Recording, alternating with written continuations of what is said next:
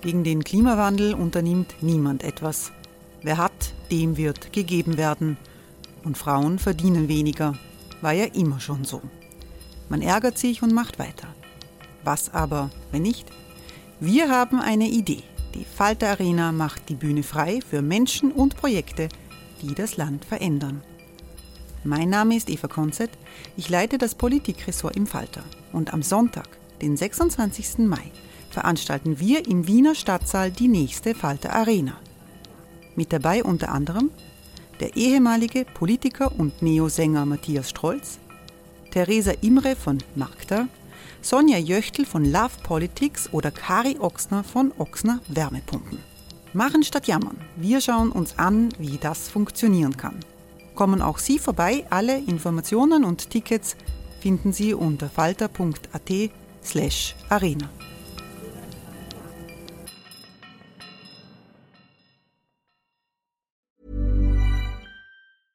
Ryan Reynolds here from Mint Mobile. With the price of just about everything going up during inflation, we thought we'd bring our prices down. So to help us, we brought in a reverse auctioneer, which is apparently a thing. Mint Mobile unlimited premium wireless. Have to get 30, 30, bit to get 30, bit to get 20, 20, 20, bit to get 20, 20, bit to get 15, 15, 15, 15 just 15 bucks a month. So, Give it a try at mintmobile.com slash switch. $45 upfront for 3 months plus taxes and fees. Promo rate for new customers for limited time. Unlimited more than 40 gigabytes per month slows. Full terms at mintmobile.com.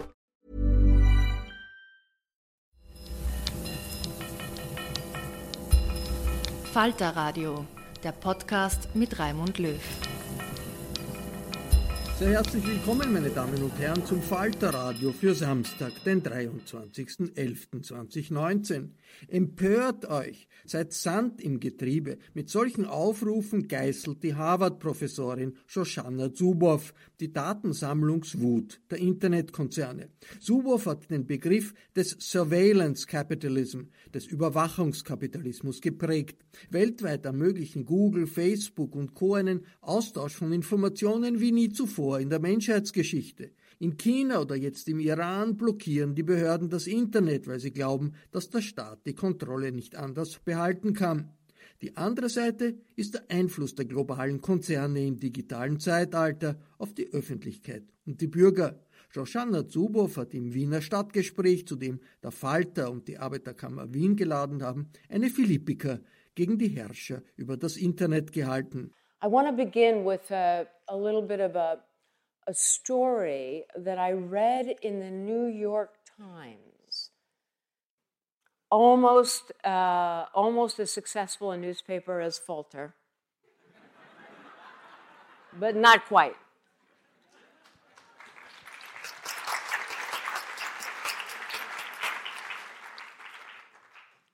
All right, so a New York Times reporter describes an unusually heated debate on privacy at the Federal Trade Commission. You know what the Federal Trade Commission is? This is the federal agency in the United States that has ended up with essentially control over the regulation of uh, commerce on the internet. All right, so this is one of these multi stakeholder meetings. When you hear the word multi stakeholder, you know that only the uh, powerful industry executives have any voice in, in such meetings. But, but we continue with this idea of multi stakeholder. So, the industry executives, what do they say? Quote, they argued that they were capable of regulating themselves and that government intervention would be costly and counterproductive. Does this come as a surprise? Then there were the civil libertarians, the folks from the, uh, the civil society organizations. They warned that companies' data capabilities posed, quote, an unprecedented threat to human freedom. One observed, we have to decide what human beings are going to be in the electronic age. Are we just going to be chattel for commerce? One of the commissioners asked the question where should we draw the line? None of this is surprising to you, is it? Here's the surprise this article was written in 1997. We know the outcome of the story. The line was never drawn. The executives got their way. 22 years later, the evidence is in. Surveillance capitalism is the fruit of this victory. It is an unprecedented economic logic that rooted and flourished in the new spaces of the digital, which were celebrated by these industry executives as the last ungoverned space. But p- power, power fills a void. And that void of the internet was filled by the power of surveillance capitalism, so much so that we can now say that the internet is owned and operated by surveillance capitalism. By 2017, a leaked Facebook document, notice the word leaked. This is what puts the word surveillance in the phrase surveillance capitalism. We count on leaked documents and whistleblowers because everything is designed to be hidden. A leaked document tells a story. It reveals the corporation's systems for gathering psychological insights, in this case, on 6.4 million young New Zealanders and Australian citizens people who are in high school, university, postgraduate, young people in the workforce from these countries. This document was written by Facebook executives addressed to business customers in these two countries. Quote By monitoring posts, pictures, interactions, and internet activity, Facebook can work out when young people feel stressed, defeated, overwhelmed, anxious, nervous, stupid, silly, useless, and a failure. With this depth of information, we know how to pinpoint the exact moment of the day and the exact day in the week. When a confidence boosting message from your company delivered with the correct content and the correct rewards will have maximum opportunity for success. So, if you have a sexy black leather jacket to sell, send it on Thursday evening at 5 o'clock in anticipation of the social anxiety and interactions of the weekend. Let them know that you will deliver it for free at their door Friday morning at a discount, and we guarantee you that sale. The data are used to match each emotional phrase of content, appropriate ad messaging with the maximum probability of guaranteed success. Here's the head of Facebook's data science team. This is the first time the world has seen this scale quality of data about human communications. For the first time, we have a microscope. It lets us examine social behavior at a very fine level that was never before possible. What year was that? Do you recall? 2017, right? I'm requiring some audience interaction tonight. So you better stay with me. Remember, I cut my teeth teaching at the Harvard Business School. I could call on any one of you. One year later, a young man named Chris Wylie stepped forward. You remember who Chris Wylie is? The Cambridge Analytica whistleblower. He's known as the young man with pink hair. Here's what Chris said. Listen carefully. We exploited Facebook data to harvest millions of people's profiles. We built models to exploit what we knew about them and target their inner demons. Does this sound familiar? Does it sound familiar? It should. The objective was behavioral micro targeting, influencing voters based not on their demographics, but on their personalities.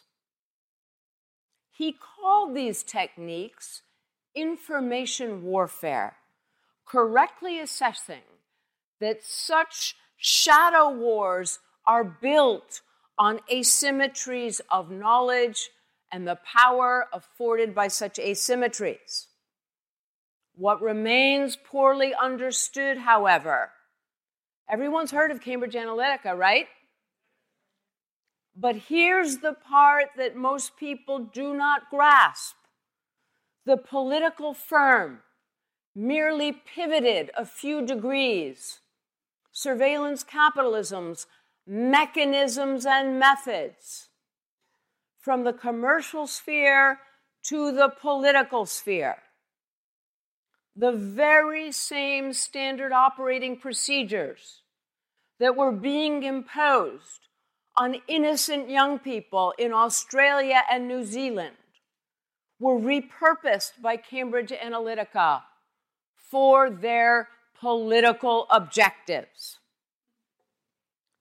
In other words, what we have failed to recognize is that surveillance capitalism's illegitimate knowledge to power is best understood as the normalization and institutionalization of information warfare for profit. This is the world that we live in today, my friends. Today. If we want to understand this world, we follow the money. This is about an economic logic. It's not about evil people and their personal machinations to uh, impose their evil plan. This is about an economic logic with systematic economic imperatives, its iron laws that compel certain forms of corporate behavior. Invented at Google in the year 2000, 2001, in the teeth of financial emergency known as the dot com bust, the logic of surveillance capitalism works like this. It understood early on in the early 2000s that private human experience was to be the last virgin wood for exploitation, commodification, production, and sales. Surveillance capitalism begins with the secret theft of private human experience as a free source of raw material for translation into behavioral data. This is an important step. We don't begin with data, we begin with our lives, our everyday lives. Just as in the case of uh, our health, our bodies now translated into behavioral data being extracted, being shared, being put to uses that are not under our control. What happens with these behavioral data? They now flow into complex supply chains. And like all supply chains, they are conveyed to factories. But this is a 21st century factory, a computational factory. We call it AI, artificial intelligence, machine intelligence. But like every factory, it produces products. What are these products? They are predictions of human behavior, what we will do soon and later. Another leaked Facebook document gives us an insight into its AI hub, the heart of its computational factory, where the document discloses trillions of data points, trillions, are ingested every day. And six million predictions of user behavior are produced each second. That's the computational factory. What happens to these predictions, these prediction products? They are about us, but they are not for us. They came from us, but they do not return to us. They are sold instead to business customers with a keen interest in what we will do. These business customers trade in a new kind of marketplace, a predictive marketplace that trades exclusively in human futures. Hey, it's Ryan Reynolds, and I'm here with Keith, co star of my upcoming film, If, only in theaters, May 17th. Do you want to tell people the big news? All right, I'll do it. Sign up now and you'll get unlimited for $15 a month in six months of Paramount Plus Essential Plan on us. Mintmobile.com slash switch. Upfront payment of $45 equivalent to $15 per month. Unlimited over 40 gigabytes per month. Face lower speeds. Videos at 480p. Active Mint customers by 531.24 get six months of Paramount Plus Essential Plan. Auto renews after six months. Offer ends May 31st, 2024. Separate Paramount Plus registration required. Terms and conditions apply if rated PG.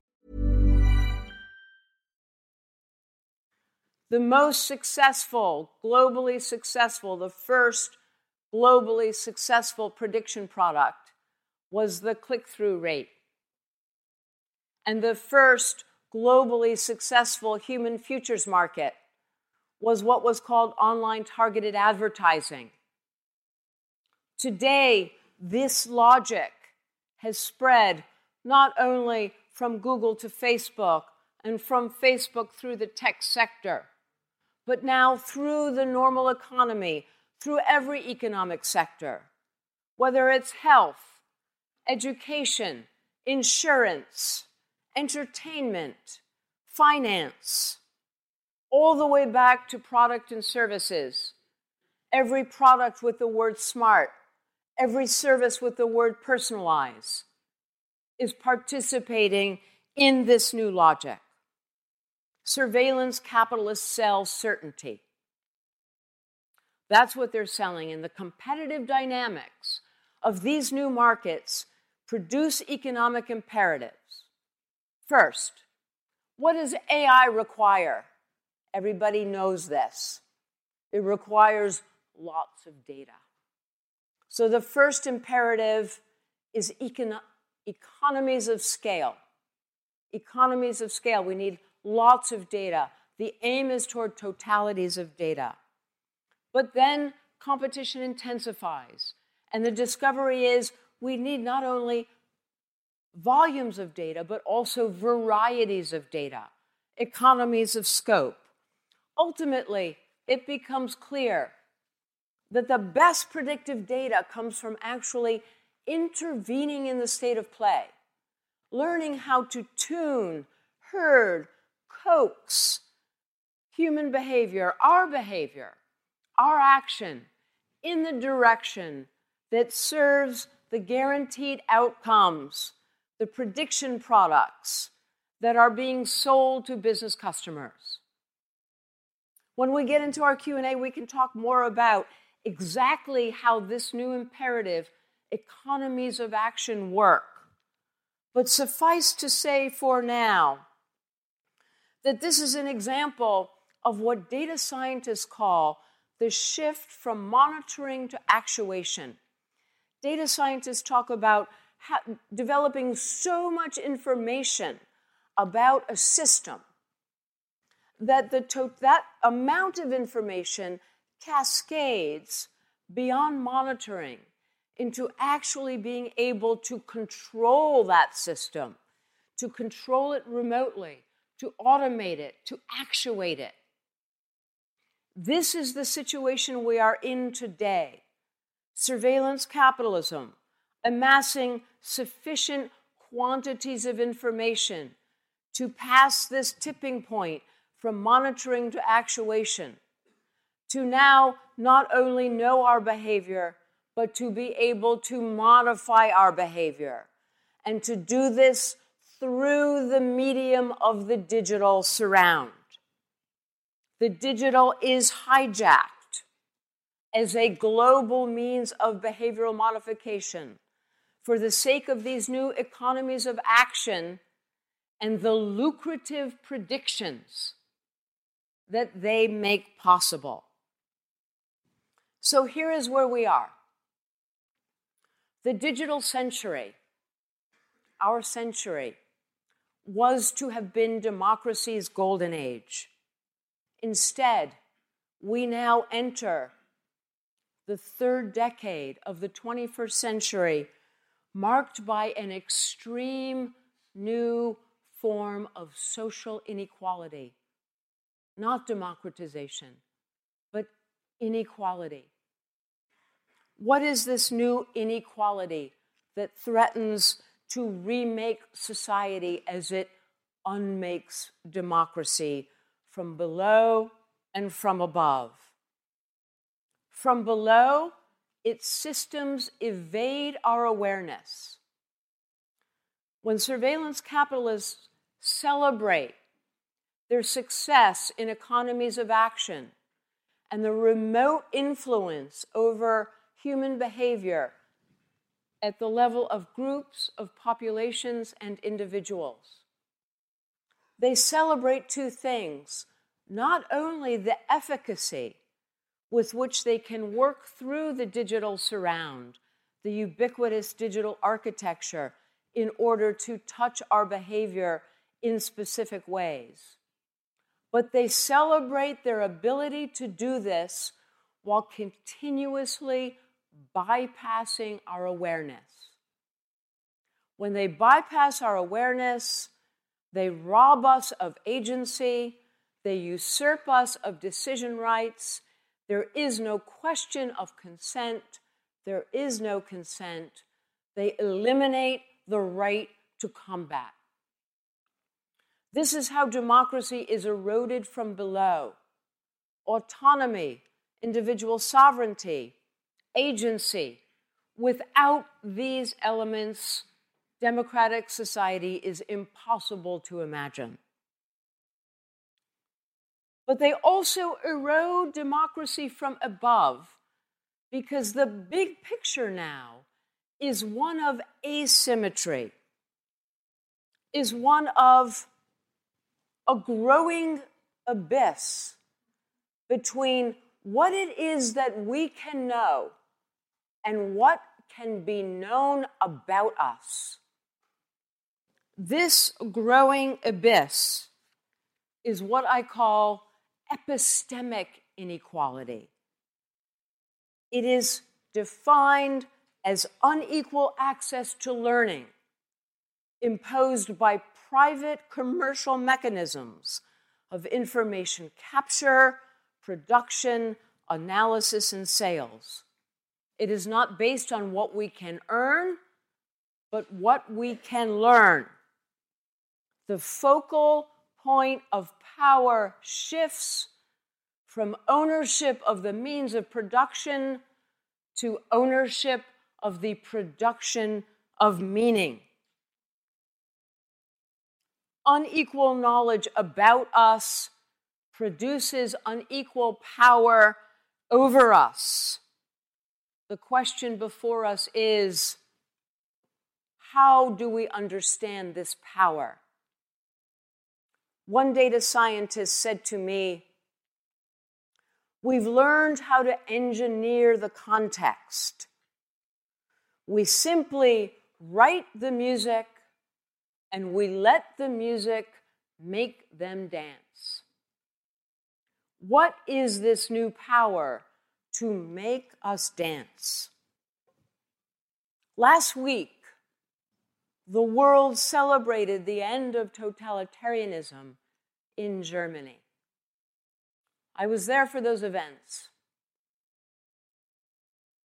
When we say the word totalitarianism today, we have a deep understanding of the meaning of that word. But this was not always the case. In the 1930s, totalitarianism constituted itself with such sudden ferocity from Italy to Germany to the Soviet Union that it defied language and therefore analysis. It was only after the Nazi defeat that the work of naming and analysis began in earnest. Many scholars at that time reflected on this lag. Why was it so hard to grasp the nature of this power while it was unfolding, while it was crashing down on our lives?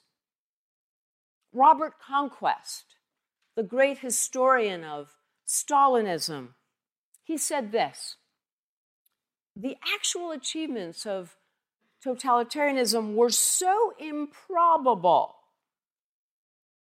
that it was difficult even for specialists to grasp the truth.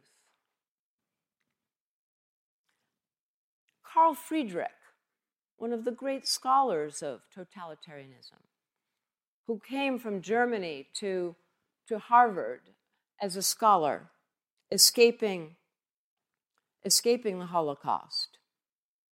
He wrote about this problem this way. He said, Totalitarianism burst upon mankind unexpected and unannounced. None of the outstanding scholars in history, in law, in the social sciences discerned what was ahead. To this failure to foresee corresponds a difficulty in comprehending. The point is that totalitarianism literally boggled people's minds because its action was wholly unprecedented. It challenged every civilizational norm, value, and authority.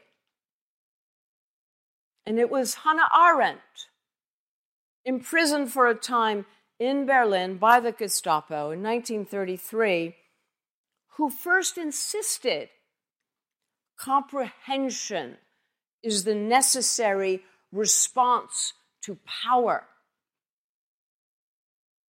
Her words return to us today with special force because even as we celebrate the end of that murderous power, we are confronted by a growing and equally unprecedented new species of power that works its will remotely through the medium of digital instrumentation, now repurposed as the means of behavioral modification. Today's, challenge, uh, today's challenges have caught us equally wordless and disoriented as we strain to grasp the specific inner logic of this conspicuously 21st century conjuring of power, to which the past offers, again, no adequate compass. Its aims, in many ways, are as ambitious as totalitarianism, but its means are utterly different. And in its essence, it is profoundly distinct. I name this new species of power instrumentarian power because it operates through the means of digital instrumentation. Totalitarianism operated through the means of violence. Instrumentarian power operates through the means of behavioral modification. It does not threaten terror or murder. It has no interest in dragging us to the gulag or the camp.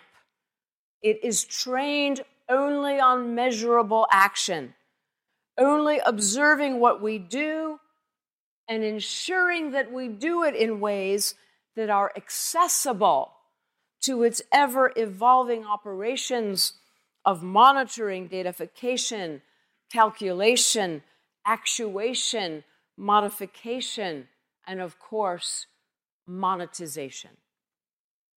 Instrumentarian power aims for a condition of certainty without terror. The paradox is that because instrumentarian power does not claim our bodies for some grotesque regime of pain or murder, we are prone to undervalue its effects and lower our guard. Under the regime of instrumentarian power, the mental agency and self possession of autonomous human action are gradually subsumed between a be, be, subsumed beneath a new kind of automaticity a lived routine of stimulus reinforcement response that operates outside of our awareness in pursuit of this new power there is endlessly accruing knowledge and control for surveillance capitalists and diminished self determination for its populations. As we end up without our volition, funding our own domination with the raw material from our experience now for the purposes of commercial extraction, prediction, and modification. In other words, where did we begin this conversation? Who remembers? In Washington, D.C., in the Federal Trade Commission.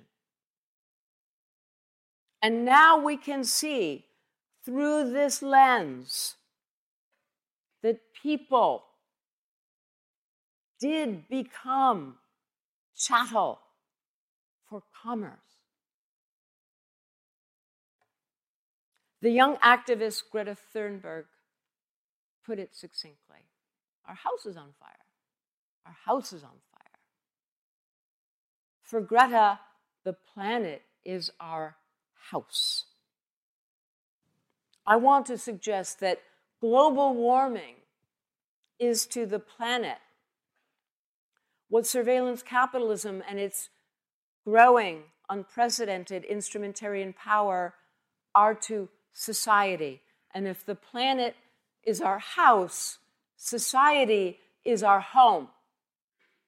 Our house is on fire, but our home is also on fire. This fire, this fire in our home is not kindled by the implacable physics of climate catastrophe. This is a different kind of fire. this is a different kind of fire that arises in a human made logic, not physics. So we're back to the Berlin Wall. Ultimately, what does it teach us? It teaches us that something that is made by humans can be unmade by humans, no matter how bleak that prospect may appear at any given moment. Anything made by humans can be unmade by humans. Surveillance capitalists are rich and powerful but they are not invulnerable. They have an Achilles heel. They fear law. They fear lawmakers who do not fear them. And they fear citizens of democratic societies who insist on a new road forward. Thank you.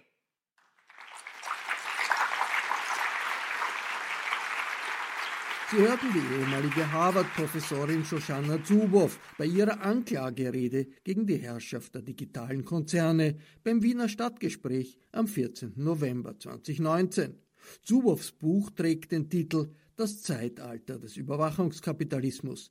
Die deutsche Ausgabe ist im Campus Verlag erschienen. Die Begegnung mit der amerikanischen Ökonomin geht weiter. Es folgt ein Gespräch, das Falter-Mitbegründer und Herausgeber Armin Thurnherr mit Shoshana Zuboff in der Arbeiterkammer Wien geführt hat und das wir in einem zweiten Teil dieses Podcasts online stellen. Bei der AK Wien bedanke ich mich jetzt schon für das Audiofile dieser Veranstaltung. Ich verabschiede mich nur kurz. Das folgende Gespräch zwischen Zuboff und Thurnherr sollten Sie sich nicht entgehen lassen. Sie hörten das Falterradio, den Podcast mit Raimund Löw.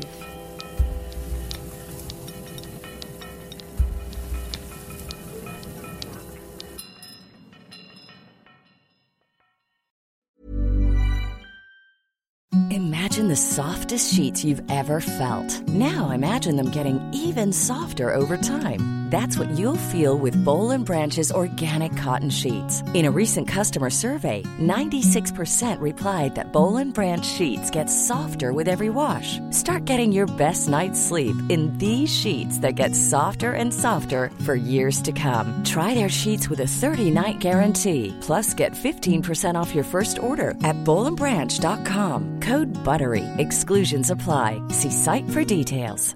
Even when we're on a budget, we still deserve nice things.